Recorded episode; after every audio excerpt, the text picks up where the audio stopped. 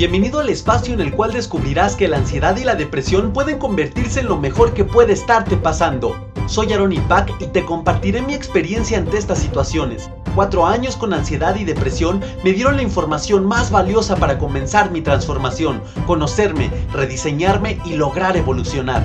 Con mi testimonio, conocimiento, junto con la información de expertos, intentaré sembrar una pequeña semilla en ti que con tu cambio de conciencia y tu acción germine en tu verdadera transformación. Es hora de hacer las paces, firmar diplomacia y convertir a la ansiedad y depresión en tus mejores maestros.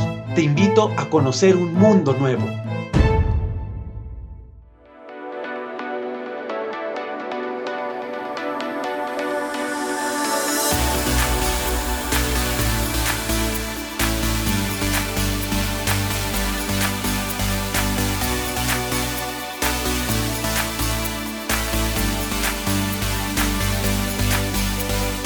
Guerreros, bienvenidos a este nuevo episodio de tu podcast Ansiedad y Depresión, mis mejores maestros. Espero te encuentres de maravilla en este día, tarde, noche, no importa el momento, siempre hay que estar y sentirse de maravilla. Y acuérdate, si las circunstancias no dan para que te sientas así, aún así, oblígate. Manda el mensaje a tu cerebro de que estás feliz, de que estás contento o contenta. Tarde o temprano tu cerebro se lo va a creer y ¿qué crees? Comenzarás a sentirte un poco mejor del estado en el que te puedes estar encontrando. Gracias por su apoyo, por sus comentarios, gracias por seguir este consejo que, les doy porque funciona de buscar información, de no nada más quedarse con este podcast. Me doy cuenta y porque me lo dicen las personas que he entrevistado, María Patricia, Daniel Domínguez, que los han buscado a través de este podcast y de verdad, de verdad, te felicito, te felicito amigo, porque aquí no se trata de un ego, no se trata de que yo diga que traigo la fórmula mágica, no se trata de esto. Hay personas que me dicen, oye, muchas gracias. ¿Sabes qué? A raíz de tu podcast comencé a tomar más en serio a mi psicólogo, a mi psicóloga. Ahora voy a las terapias con un, chip distinto y, voy con la intención de aprender, de que me ayuden. Y ya no me da miedo siquiera ir a las sesiones, a las terapias. Y te vuelvo a decir felicidades, felicidades porque ese es uno de mis objetivos.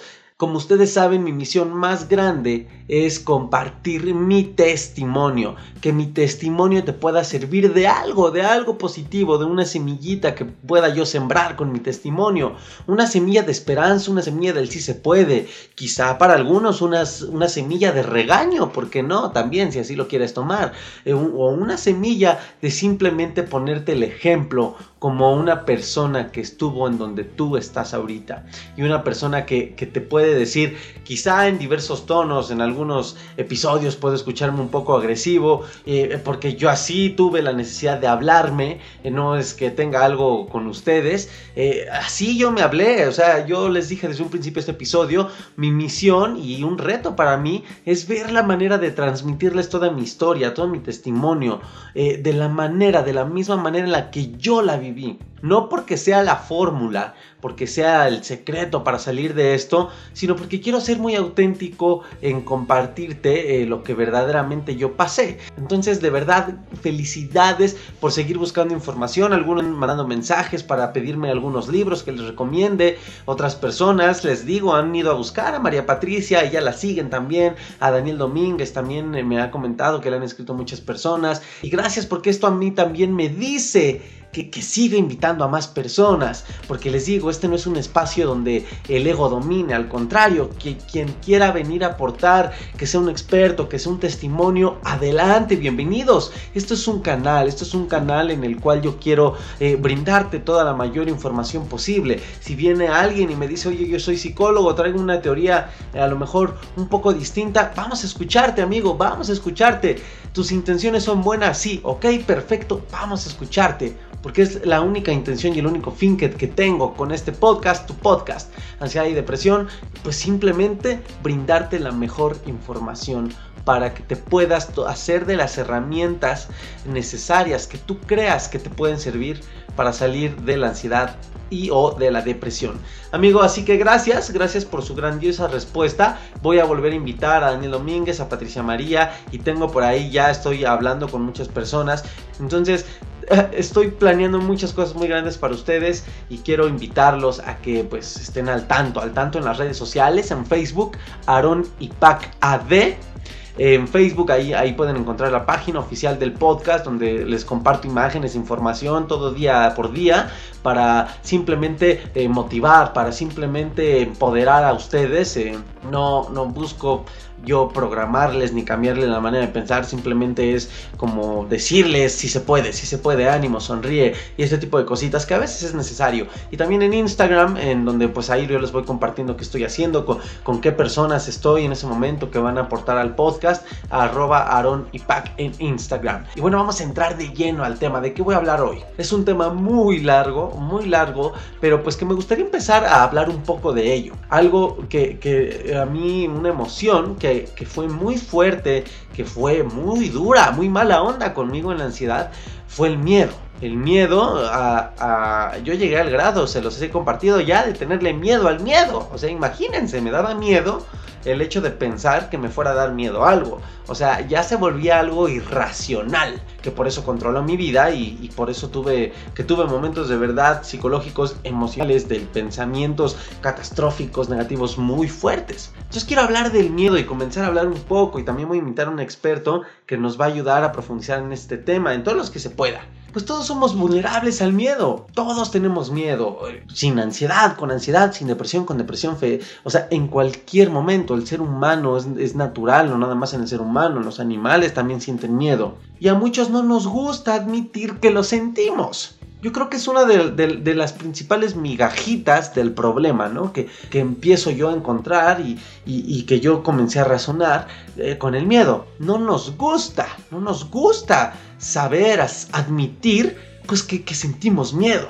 Porque obviamente, como, como, lo hemos platicado varias veces en los episodios, eh, somos educados de una manera, no me atrevería a juzgarla ni a etiquetarla, porque cada familia, cada persona trae una historia atrás. Una historia que no se juzga tampoco y que esa persona hace lo mejor de sí pues para educar al niño, a la niña. Tus papás hicieron lo mejor, lo mejor que pudieron para educarte. Y tú, si ya eres papá o cuando seas papá o mamá, pues harás lo mejor con con base en tu historia, en lo que has vivido, en lo que has aprendido, en lo que has enfrentado, en todo. Entonces, simplemente nos han educado eh, pues con este chip, con este pensamiento de que el miedo es algo malo de que el miedo refleja fragilidad, de que el miedo es una emoción que tenemos que evitar porque los hombres somos valientes y un hombre no siente miedo. Y luego viene Hollywood y, viene otra vez el cine y vienen los medios y vienen eh, todas estas cosas que alimentan nuestra mente día con día, en el cual vemos a superhéroes y vemos que pues, ellos no tienen miedo y que el miedo pues, no existe en ellos y así con la historia la sociedad se ha educado de una manera quizá eh, pues no muy beneficiosa para nosotros. Pero ¿qué crees? Y no soy el único que lo digo, o sea, esto está más que sabido. El miedo suele ser muy útil, suele ser absolutamente bueno, útil, nos sirve, nos sirve, no es malo. Y aunque cuando hablemos de él pareciera pues que tenemos eh, frente a nosotros un monstruo grandote de 10 cabezas y que pues tenemos que enfrentarlo, eh, o algunas veces evadimos la situación o evadimos el miedo porque creemos que el miedo se irá. Se irá por sí mismo y desaparecerá así, ¡fum!, de la nada. Pero ¿qué crees? El miedo es muy útil y ¿qué crees? Ahí te va otra.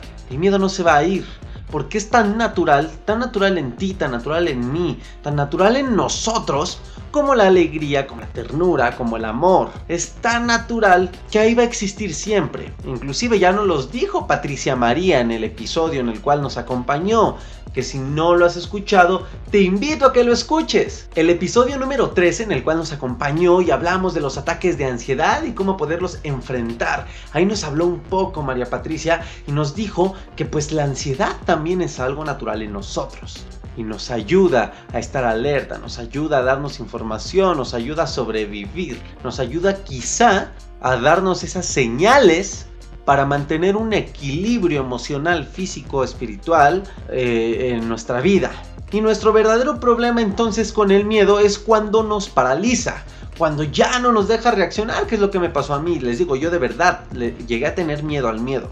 O sea, ya era un miedo. O sea, yo comenzaba a tener miedo y eso me daba miedo. Y ese miedo me daba más miedo. Entonces, de repente ya ni sabía qué diablos me estaba dando miedo. Pero yo sentí un miedo como si estuviera, no sé, viendo yo solo dentro de la casa más terrorífica del mundo, viendo la película de Exorcista a las 3 de la mañana. O sea, un miedo, o sea, yo decía, oye, de verdad, yo me llegaba a preguntar, pero ¿por qué siento tanto? Y no lo sabía, pero era el miedo al miedo, o sea, el miedo me causaba miedo y sentir ese miedo, esa pizca de miedo me causaba más miedo. Y, y como yo estaba peleado con el miedo y yo tenía esa idea de que el miedo era malo, pues luchaba y me resistía y decía, no, no, no, así como los ataques de ansiedad que decía, que no me dé, que no me dé, que no me dé, lo mismo.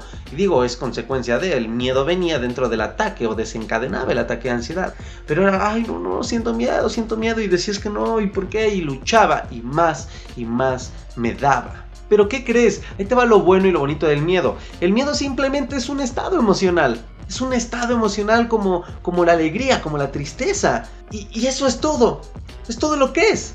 Se podría decir que en la razón de ser natural del miedo es una emoción, una emoción que se llega a activar para alertarnos, para hacernos evitar, no sé, en situaciones muy cotidianas la pena, el ridículo, el dolor del fracaso o no sé, o ya hablando en cosas más extremas del peligro. Tú lo sabes, cuando estás en verdadero peligro. El, el, 19 de septiembre del 2017 toda la Ciudad de México estuvo en peligro y algunos estados como Morelos y, como otros estados más que sintieron el terremoto que ocurrió el año pasado. Y todos en ese momento tuvimos miedo. Y a poco ahí yo te pregunto si te cayó gordo el miedo. El miedo hizo que muchas personas sobrevivieran. Hubo edificios que se derrumbaron aquí en la Ciudad de México, que es desde donde yo te estoy hablando. Y por el miedo personas que, que estaban en una banqueta se fueron a media calle y de repente la barda de esa banqueta los, se cayó, los pudo haber aplastado. ¿Y qué crees, miedo? Gracias, porque por ti no me aplastó esa barda. Miedo, gracias, porque a mí no me pasó nada, pero ¿qué crees? Entre los escombros escuchaba unos niños. Miedo, gracias, porque el miedo no mío, el miedo de ver a un ser humano sufrir, de ver a unos niños morir, me hizo correr a auxiliarlos. Y ahí entra a lo mejor quizá otras emociones y hasta cuestiones químicas que segregas y que te hacen actuar. Adrenalina o la emoción de la adrenalina, o sea, entonces ahí es donde te das cuenta que el miedo no es malo. Cuando vas en la calle y de repente identificas, ves un comportamiento muy extraño de la persona que está a pasos de ti, eh, se te activa el miedo. Y el miedo hace que te cambies de, banqueta, de acera. El miedo hace que, que te metas a algún local. O, el miedo hace que regreses, que te des la vuelta y te regreses. El miedo hace que a lo mejor antes de pasar enfrente de él tomes un taxi. Yo lo he hecho, porque la inseguridad sabemos cómo está y no es que vayas con psicosis, pero pues también hay que ir consciente de dónde estás y quién te está rodeando, porque sabemos pues que la delincuencia no, no está como que muy calmada. Y el miedo en todas esas situaciones nos ayuda. Cuando te dicen, oye, ¿sabes qué? Tienes diabetes. Hay de dos.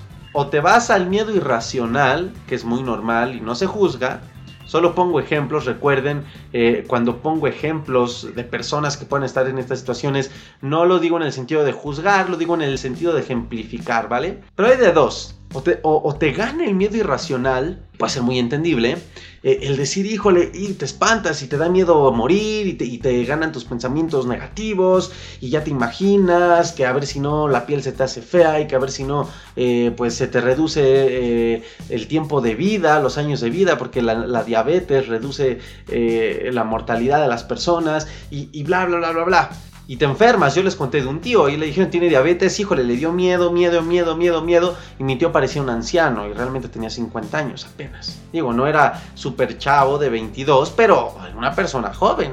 O hay de dos, o ocupas el miedo para bien, híjole, no, ok, doctor, gracias, híjole, pues ya soy diabético, me da miedo que me pase eso, por lo cual me voy a cuidar. Gracias, doctor, ya me da miedo estar irme a comer las carnitas todos los viernes, sábados y los domingos, si nos da hueva hacer de desayunar, pues también nos vamos por las carnitas o las quecas con queso. Aquí en la Ciudad de México son con queso, les guste o no amigos de toda la República Mexicana. Las quesadillas de queso son con queso, ¿va? Pero bueno, pero hay de dos, o agarras el miedo para bien y el miedo es el que te hace actuar para cambiar. En la misma ansiedad, a mí me daba miedo y al final cuando yo toqué fondo, me daba miedo seguir como estaba. Me daba miedo. Y, yo siempre dije, yo, yo, yo siempre he tenido como muy claro hacia dónde quiero ir. Y, yo decía, es que, es que yo quiero ser esto, quiero ser un, empresario, quiero ser una persona con, múltiples negocios, quiero ser una persona además profesionista y que ocupe su profesión para sus negocios y que además, pues si la puede poner en práctica en algún otro lado, fantástico. Y yo, yo soy una persona muy activa y además amo la música, yo no pretendo dejar mi show, el canto, aunque sea un día a la semana y bla, bla, bla. Y yo pensaba y decía, a mí me da miedo no poder hacerlo. A mí me da miedo incapacitarme y decir, Aarón ya no pudo porque le ganó la ansiedad y la depresión. No. Entonces, el miedo me hizo decir, ya vas. Además de otras cosas, ¿no? Eh, la impotencia y quizá otras emociones, pero el miedo fue bueno en ese aspecto. Pero también estuve en las etapas en las que el miedo era totalmente irracional para mí. Y precisamente yo me encontraba en esa situación, porque no solía aceptar pues que sentía el miedo, y yo le ponía un sinnúmero de nombres, de verdad, ¿eh? lo disfrazaba y decía es que estoy estresado, es que, ay, este, pues la misma ansiedad, o estoy nervioso eh, porque no se me quita esta sensación, eh, pero no, de verdad, de verdad, yo se los, también se los he comentado en muchos episodios, lo más difícil para mí en el proceso de la ansiedad, y, y yo me atrevo a decirlo que lo más difícil para la gente en cuestión interna es ser honesto consigo mismo. Es muy difícil, de verdad, a mí me costó, fue lo último, o sea, fue lo último, verme al espejo. En el fondo, cada quien sabe, cada quien sabe sus verdades. Hay cosas que sí son, hay, hay puntos ciegos, sí tenemos puntos ciegos. A veces es necesario que personas nos hagan ver nuestros errores. Pero lo más difícil que yo enfrenté, o parte de lo más difícil fue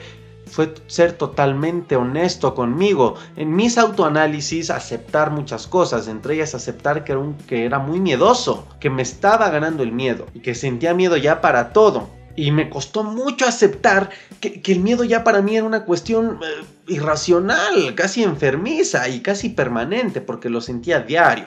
Pero cuando yo dentro del proceso de tocar fondo, de decir ya estuvo, de dejar de pelear con la ansiedad, que son los episodios anteriores que he hecho, deja de pelear con la ansiedad, haz las paces con la ansiedad, en donde te hablo todo esto, ahí fue donde también hice las paces con el miedo. Y dije, ok, basta. Después descubrí que el miedo es bueno. Pero el objetivo del miedo, en resumen, es huir del peligro.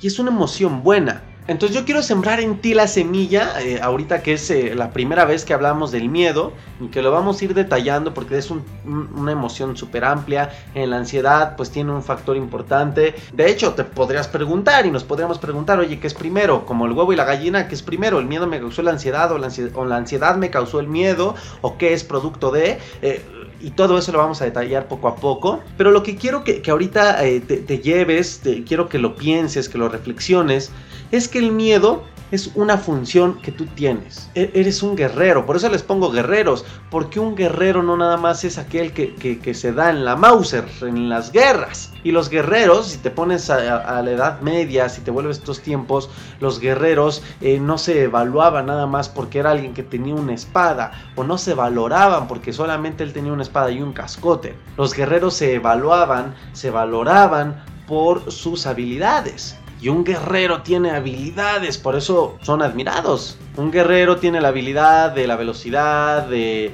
los reflejos, de la fuerza, del poder, de, muchas cosas. ¿Qué crees? El miedo es parte de tus habilidades. El miedo es esa verdadera función que te ayuda a disponerte para pelear o correr. Y digo, digo correr en un término pues eh, muy general, ¿no? Muy burdo. O sea, sí, en resumen el miedo te dice enfréntate, pelea o corre. Y no necesariamente tiene que ser corre. les digo, el miedo te ayuda a sobrevivir. A lo mejor el miedo te dice, pues tienes de dos, pelea. Oye, brother, pero también está este camino. Y a lo mejor no, no sufres. A lo mejor no dañas también a terceros. Hay que ser muy cuidadosos con nuestras decisiones, con nuestros actos, porque, porque siempre traen consecuencias en ti y en los demás. Y hay momentos en, en los que quizá algo lo veamos beneficioso para nosotros, pero no sabemos si puede afectar a terceros. Y a lo mejor el miedo te puede dar la respuesta. Es que el miedo es una emoción, como la alegría, como la tristeza, como la ansiedad. María Patricia la describió eh, para ella bajo todo eh, la conclusión, con base en todo el conocimiento especializado que ella trae, ella resume, la ansiedad es una emoción. Pero entonces, ¿qué pasa con el miedo irracional? Me imagino que, que algunos de ustedes pueden encontrarse en ese estado en el que yo estuve, de miedo irracional sumamente irracional que de, plano ya no sabes ni qué te da miedo, pero tienes miedo. Y yo llegué de verdad a tener miedo a todo. Miedo al miedo, miedo a enfermarme, el miedo me, desencadenó o yo lo disfracé de hipocondría, ya me daba miedo a tener miedo a las enfermedades, un miedo que, voy a tocar ahorita un poquito, pero que lo quiero detallar, lo quiero detallar con María Patricia, un miedo que ahorita voy a tocar eh, muy poquito, pero que lo quiero detallar con María Patricia, pues es el miedo a morir mí también me daba miedo eso y, yo me dormía con un miedo a no despertar. Entonces el miedo está en todos lados, pero ¿qué pasa con el miedo irracional? Dentro de todo lo que yo he estudiado, yo les quiero compartir algo. Y, se los digo desde un principio, yo realmente eh, no me vendo, no soy psicólogo, no me vendo como psicólogo, no son mis intenciones venir a decir que yo soy un psicólogo, eh, ni que soy coach, ni que soy este, terapeuta, nada de esto, yo soy un testimonio, tengo esa misión personal de compartirlo, que vivo verdaderamente los resultados que, ahora me atrevo a decirles, y, y por eso me atrevo a hacer el podcast, yo pude haber hecho el podcast al año de superar la ansiedad y la depresión. Pero, pero yo decía, eh, había eh, personas cercanas y me decían, oye, ¿por qué? ¿Por qué no ayudas a la gente? Y yo le decía, no. Al año yo le decía, no. Todavía no, porque tengo mucho que aprender. O sea, apenas salí de la batalla. Ahora tengo que ver qué más, qué más post ansiedad y depresión me dejó de enseñanza. ¿Qué más puedo aprender? No, ya no de ese momento, sino de otros lados. Y lo hacía principalmente eh, pues por una necesidad, una necesidad realmente propia, ¿no? Eh, yo comencé a meterme a estudiar todo esto por mí, porque yo quería, no nada más que ya la había superado, quería reforzarme, quería tener la información necesaria precisamente para no cumplir eso que, que me llegaron a decir de la ansiedad no se te quita hago un paréntesis muy grande en que no estoy eh, tocando eh, los casos por los cuales la ansiedad o la depresión se causan por cuestiones ya más del, funcionamiento del cerebro, es decir, más químicas donde ya entran los psiquiatras como especialistas a intervenir con medicamentos, porque muchas veces el cerebro eh, tiene comportamientos distintos al de una persona estable o mentalmente estable, cerebralmente con un comportamiento estable.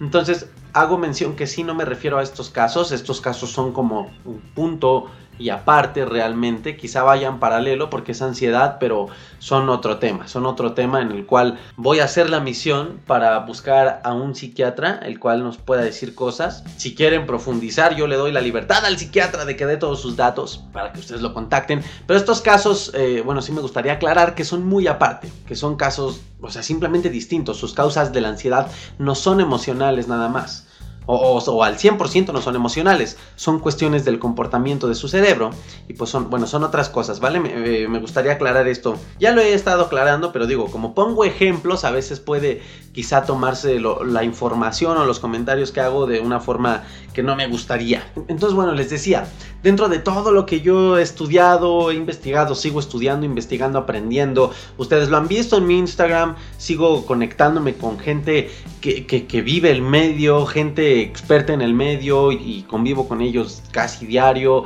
y aprendo de ellos y me siento con ellos y platico con ellos. ¿verdad? Tengo una responsabilidad muy grande eh, conmigo y con ustedes. Entonces, eh, fíjense que de lo que he aprendido eh, sobre el miedo irracional cuando las causas son meramente emocionales, como fue el caso de mi ansiedad, que aunque me duró cuatro años, pues sí, las raíces fueron cuestiones emocionales, eh, cuestiones del patrón de pensamiento, que es, todo lo que yo les hablo en el podcast, ¿no? ¿Y qué creen? Descubrí que no nada más conmigo, o a lo mejor yo fui uno de tantos, ¿no? porque es una generalidad en muchos casos, pues de que el miedo irracional, ¿por qué creen que da? Porque nosotros eh, no queremos aceptar nuestras fallas, nos escondemos para impedir que nos señalen nuestras fallas o peor aún, que nosotros mismos nos lo señalemos. Por eso siempre les he dicho, lo más difícil para mí fue ser honesto conmigo. Y a veces, de verdad, no saben lo poderoso que puede ser el miedo a vernos tal y cual somos, a reconocer y descubrir la realidad. Y de ahí el pánico al ridículo, al que dirán, a eh, eh, la baja autoestima, porque ni siquiera te atreves a querer voltear a ver. E, es, como si tuvieras eh, los ojos con la mano tapada y como que abres los dedos y como que ves realmente quién eres y, y dices, ay, no, no, no, no, no, no, y te los vuelves a tapar. Este miedo, el miedo a esto precisamente, nos hace muy vulnerables y va a minimizar la capacidad de reacción que tenemos. Es decir, o sea, te paraliza. Pero por ahí Platón, fíjense, hizo una metáfora todo, o sea, hasta en la primaria te la tuvieron que haber platicado porque es bien famosa. La metáfora de la caverna. Una metáfora que es ilustrativa de cómo manejamos el miedo irracional. Todo mundo, no tienes que ser psicólogo. Yo antes de haber hecho mi todos los estudios, todo lo que he estudiado y aprendido y todo, yo me acuerdo de verdad que esta yo la vi en la primaria o en la secundaria, pero ahí la vi. O sea, todo el mundo la conoce. Y, y esta metáfora de la caverna habla de eso, del miedo irracional, de cómo lo manejamos. Y si no te acuerdas, mira, quiero que te hagas una imagen de, la ignorancia a veces de la condición humana, o sea, del ser humano, de la ignorancia como tal, o sea, no te ofendas, como, como humano, como especie. Imagínate lo que dice Platón, estás en el subsuelo dentro de una cámara o cueva donde hay prisioneros, o, imagínate con ellos, si no, imagínate los de lejitos, ¿no? Que hay prisioneros y que están sujetados y solo pueden mirar hacia adelante, nada más como caballo, hacia adelante.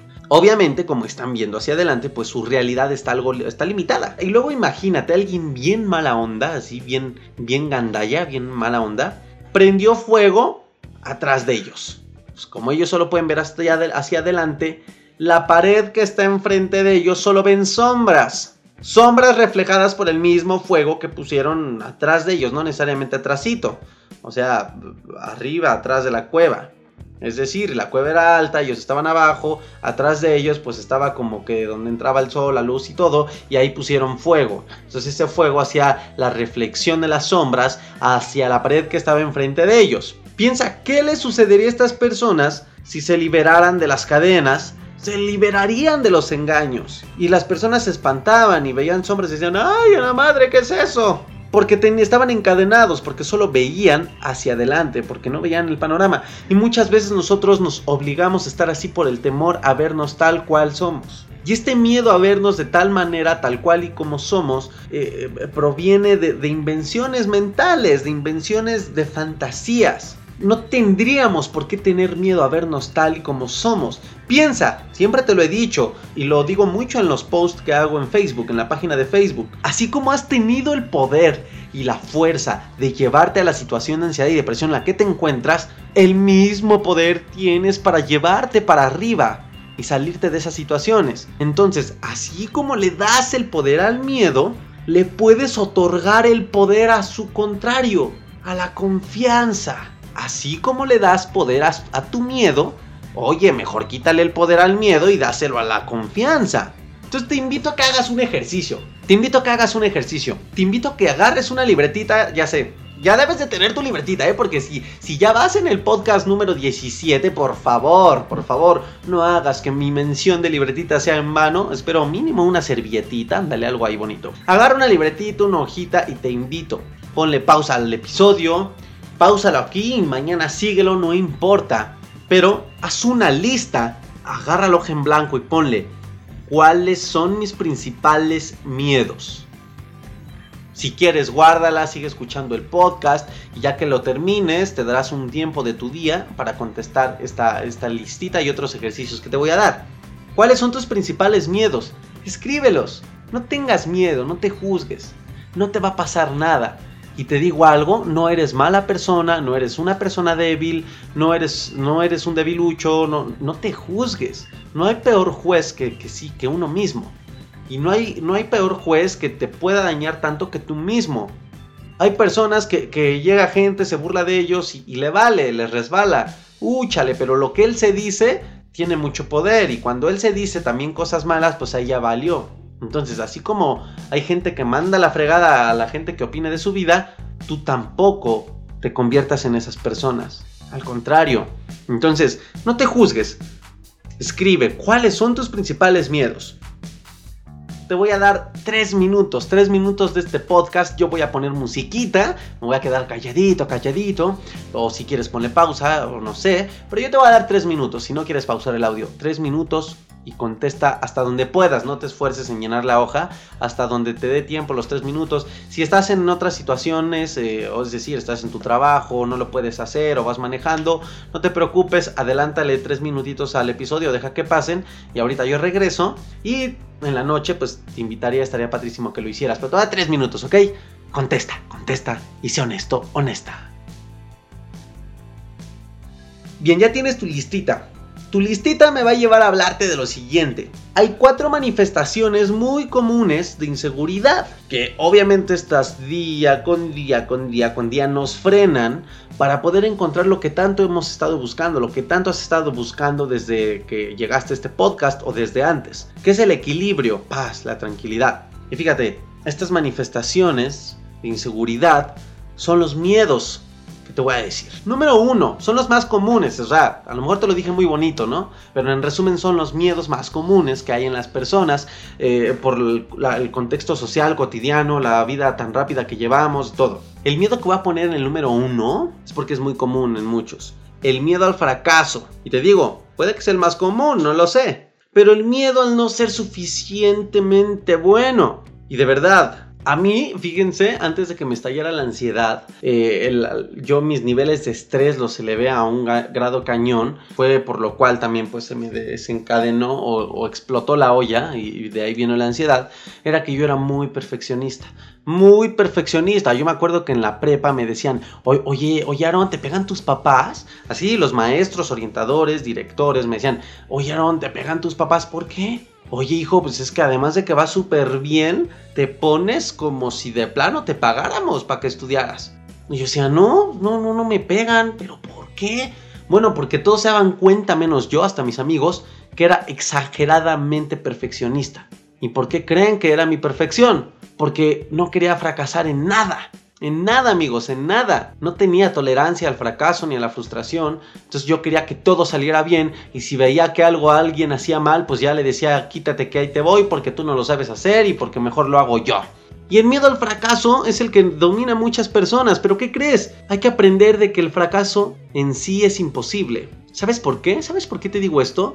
No le tengas miedo a algo que es imposible. Existe solo si tú lo crees. El fracaso existe solo si tú crees que lo existe. Pero ¿qué crees? Yo te, te, invito a que pienses de esta manera.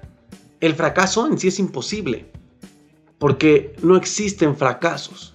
Existen aprendizajes.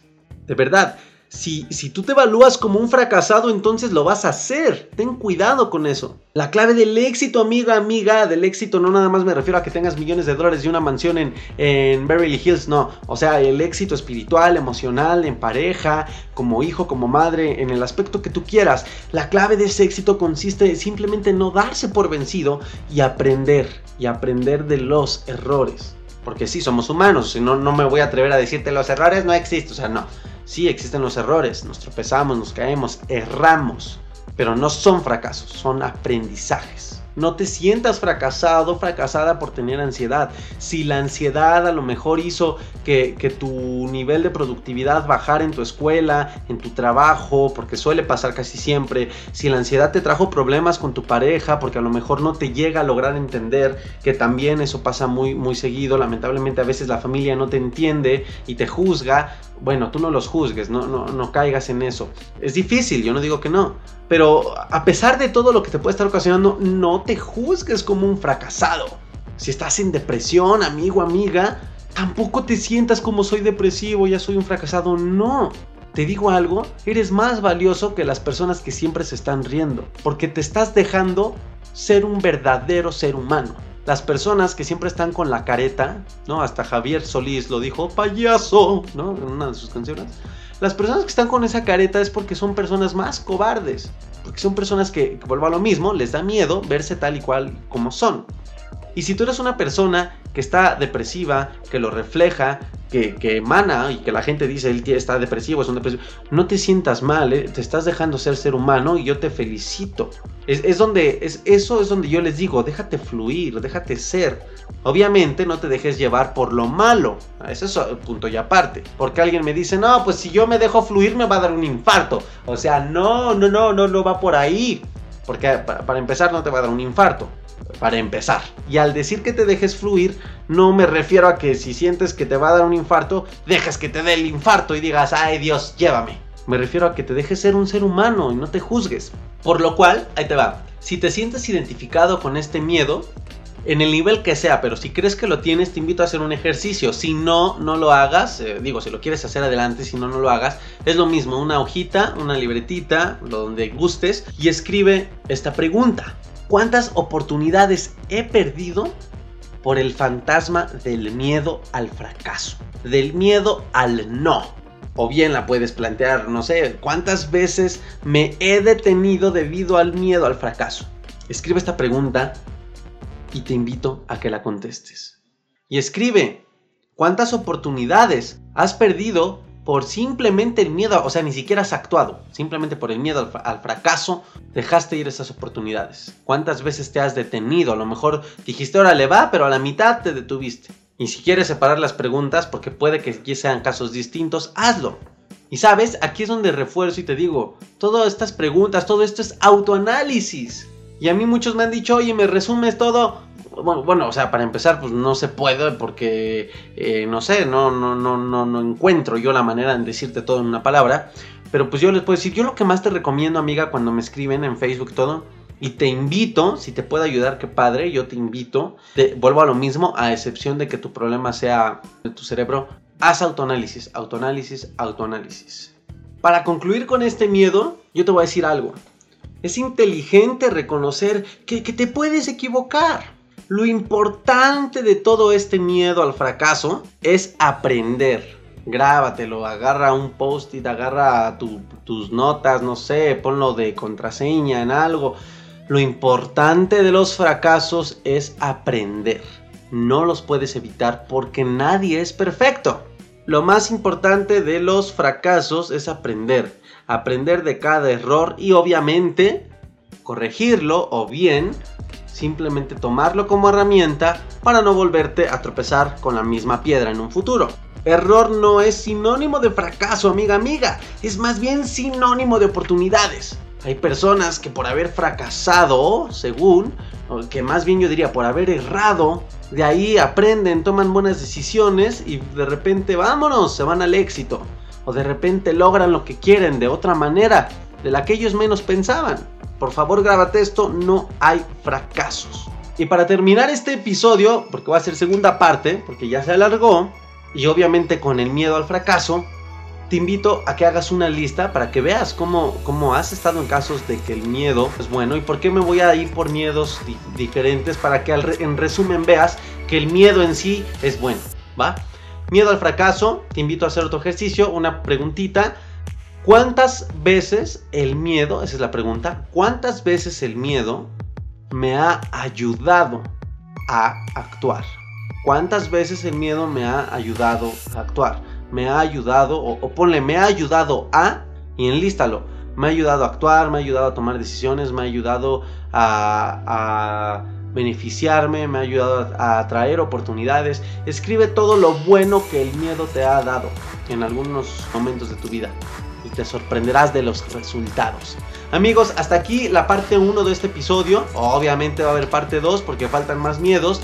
Y pues bueno, es la primera vez que hablamos de este tema. Lo voy a ir detallando también con expertos para que nos hablen más de esta situación. Y acuérdate, no hay fracasos, solo son aprendizajes. Gracias, te invito a que sigas las redes sociales en Facebook, arroba aronipacad en Instagram arroba aronipac. El podcast, bueno, no sé si lo estés escuchando por Spotify, por Google Podcast, por eh, Apple Podcast, no importa, lo importante es que sigas llenando de buena información. Sigue a mi colega, a mi colega María Patricia, sigue a Daniel Domínguez, que también estuvo con nosotros, ahí busca los episodios, ahí tiene sus redes sociales y mándame mensajitos de qué te han parecido los episodios, tus opiniones, tus dudas, si quieres que hablemos de algún tema. Te repito, eh, no soy psicólogo, no te voy poder dar respuesta en cuestiones, a veces me preguntan qué medicina tomar, yo tengo mucha responsabilidad con ustedes, estos temas obviamente no los respondo, eh, no, no les doy respuesta de esto, Así que bueno, si tienes dudas de otro tipo, con mucho gusto. Amigos, gracias. Hasta aquí el episodio de hoy. Nos escuchamos en la parte número 2. No te me vayas. Esto aquí no termina. Escucha la parte 2.